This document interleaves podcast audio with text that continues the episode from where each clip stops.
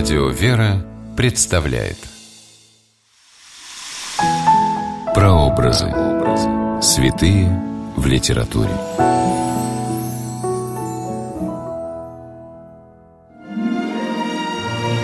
В мемуарах XX века нередко встречаются сведения о новомучениках, пострадавших за веру в годы советской власти.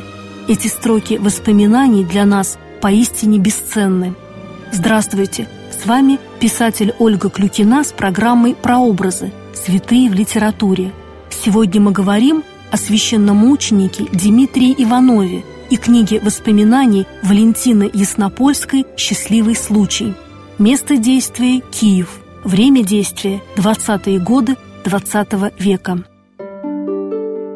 Валентина Николаевна Яснопольская – почти ровесница XX века – она родилась в 1904 году и за свои 94 года жизни повидала всякое, написав книгу воспоминаний под названием «Счастливый случай». Для Валентины Яснопольской главное счастье и дар от Бога – это встреча с людьми, с сильными духом.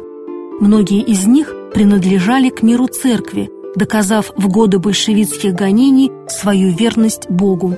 В 20-е годы XX -го века счастливый случай свел Валентину Яснопольскую в Киеве с протеереем Дмитрием Николаевичем Ивановым.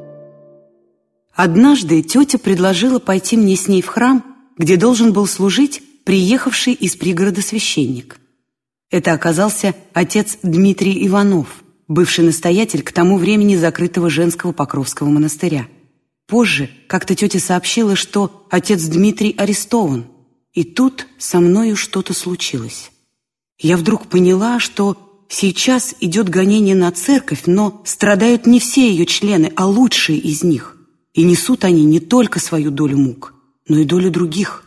Я в первый раз осознала, что и я член церкви, что ее страдания касаются и меня. И тогда 19-летняя Валентина, студентка Киевского института народного хозяйства, решилась на отчаянно смелый по тем временам поступок. Узнав, где в Киеве находится здание ГПУ, девушка отправилась хлопотать за отца Дмитрия. На приеме у следователя Валентина назвала священника Дмитрия Иванова своим братом и потребовала освободить невинного человека – а потом принесла прокурору заявление с подписями 20 свидетелей. Тогда, в 1923 году, отца Дмитрия освободили.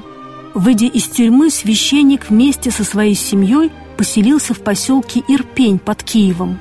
Временами он служил в сельском Троицком храме или в Георгиевском храме в Киеве, но чаще в тайно устроенной домовой церкви – что грозило священнику новым арестом.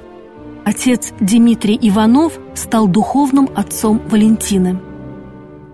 Познакомившись с отцом Дмитрием Ивановым у ворот тюрьмы, я с того времени все свободные дни проводила в Ирпене. Дивные богослужения, любовь и внимание ко мне сделали эти дни лучшими в моей жизни. К сожалению, в свои 18-19 лет я не сумела оценить всей глубины раскрывшихся мне там богатств. Отец Дмитрий всегда говорил мне, «Войди в свою келью, затвори за собой дверь, и келья твоя тебя всему научит». Но трудно было закрыть за собой дверь в этот, как тогда казалось, прекрасный, еще только открывавшийся мне мир. Протеерей Дмитрий Иванов, духовный сын оптинского старца преподобного Нектария, принадлежал к числу священников, решительно выступавших против всякого сближения духовенства с советской властью. За свою принципиальную позицию отец Дмитрий неоднократно подвергался арестам, последний из которых случился в 1931 году. Приговор – пять лет лагерей. Через два года отец Дмитрий был досрочно освобожден из Архангельского лагеря. Оставшийся срок заменили ссылкой – в Архангельске 50-летний священник упал от истощения на улице и скончался 17 марта 1933 года.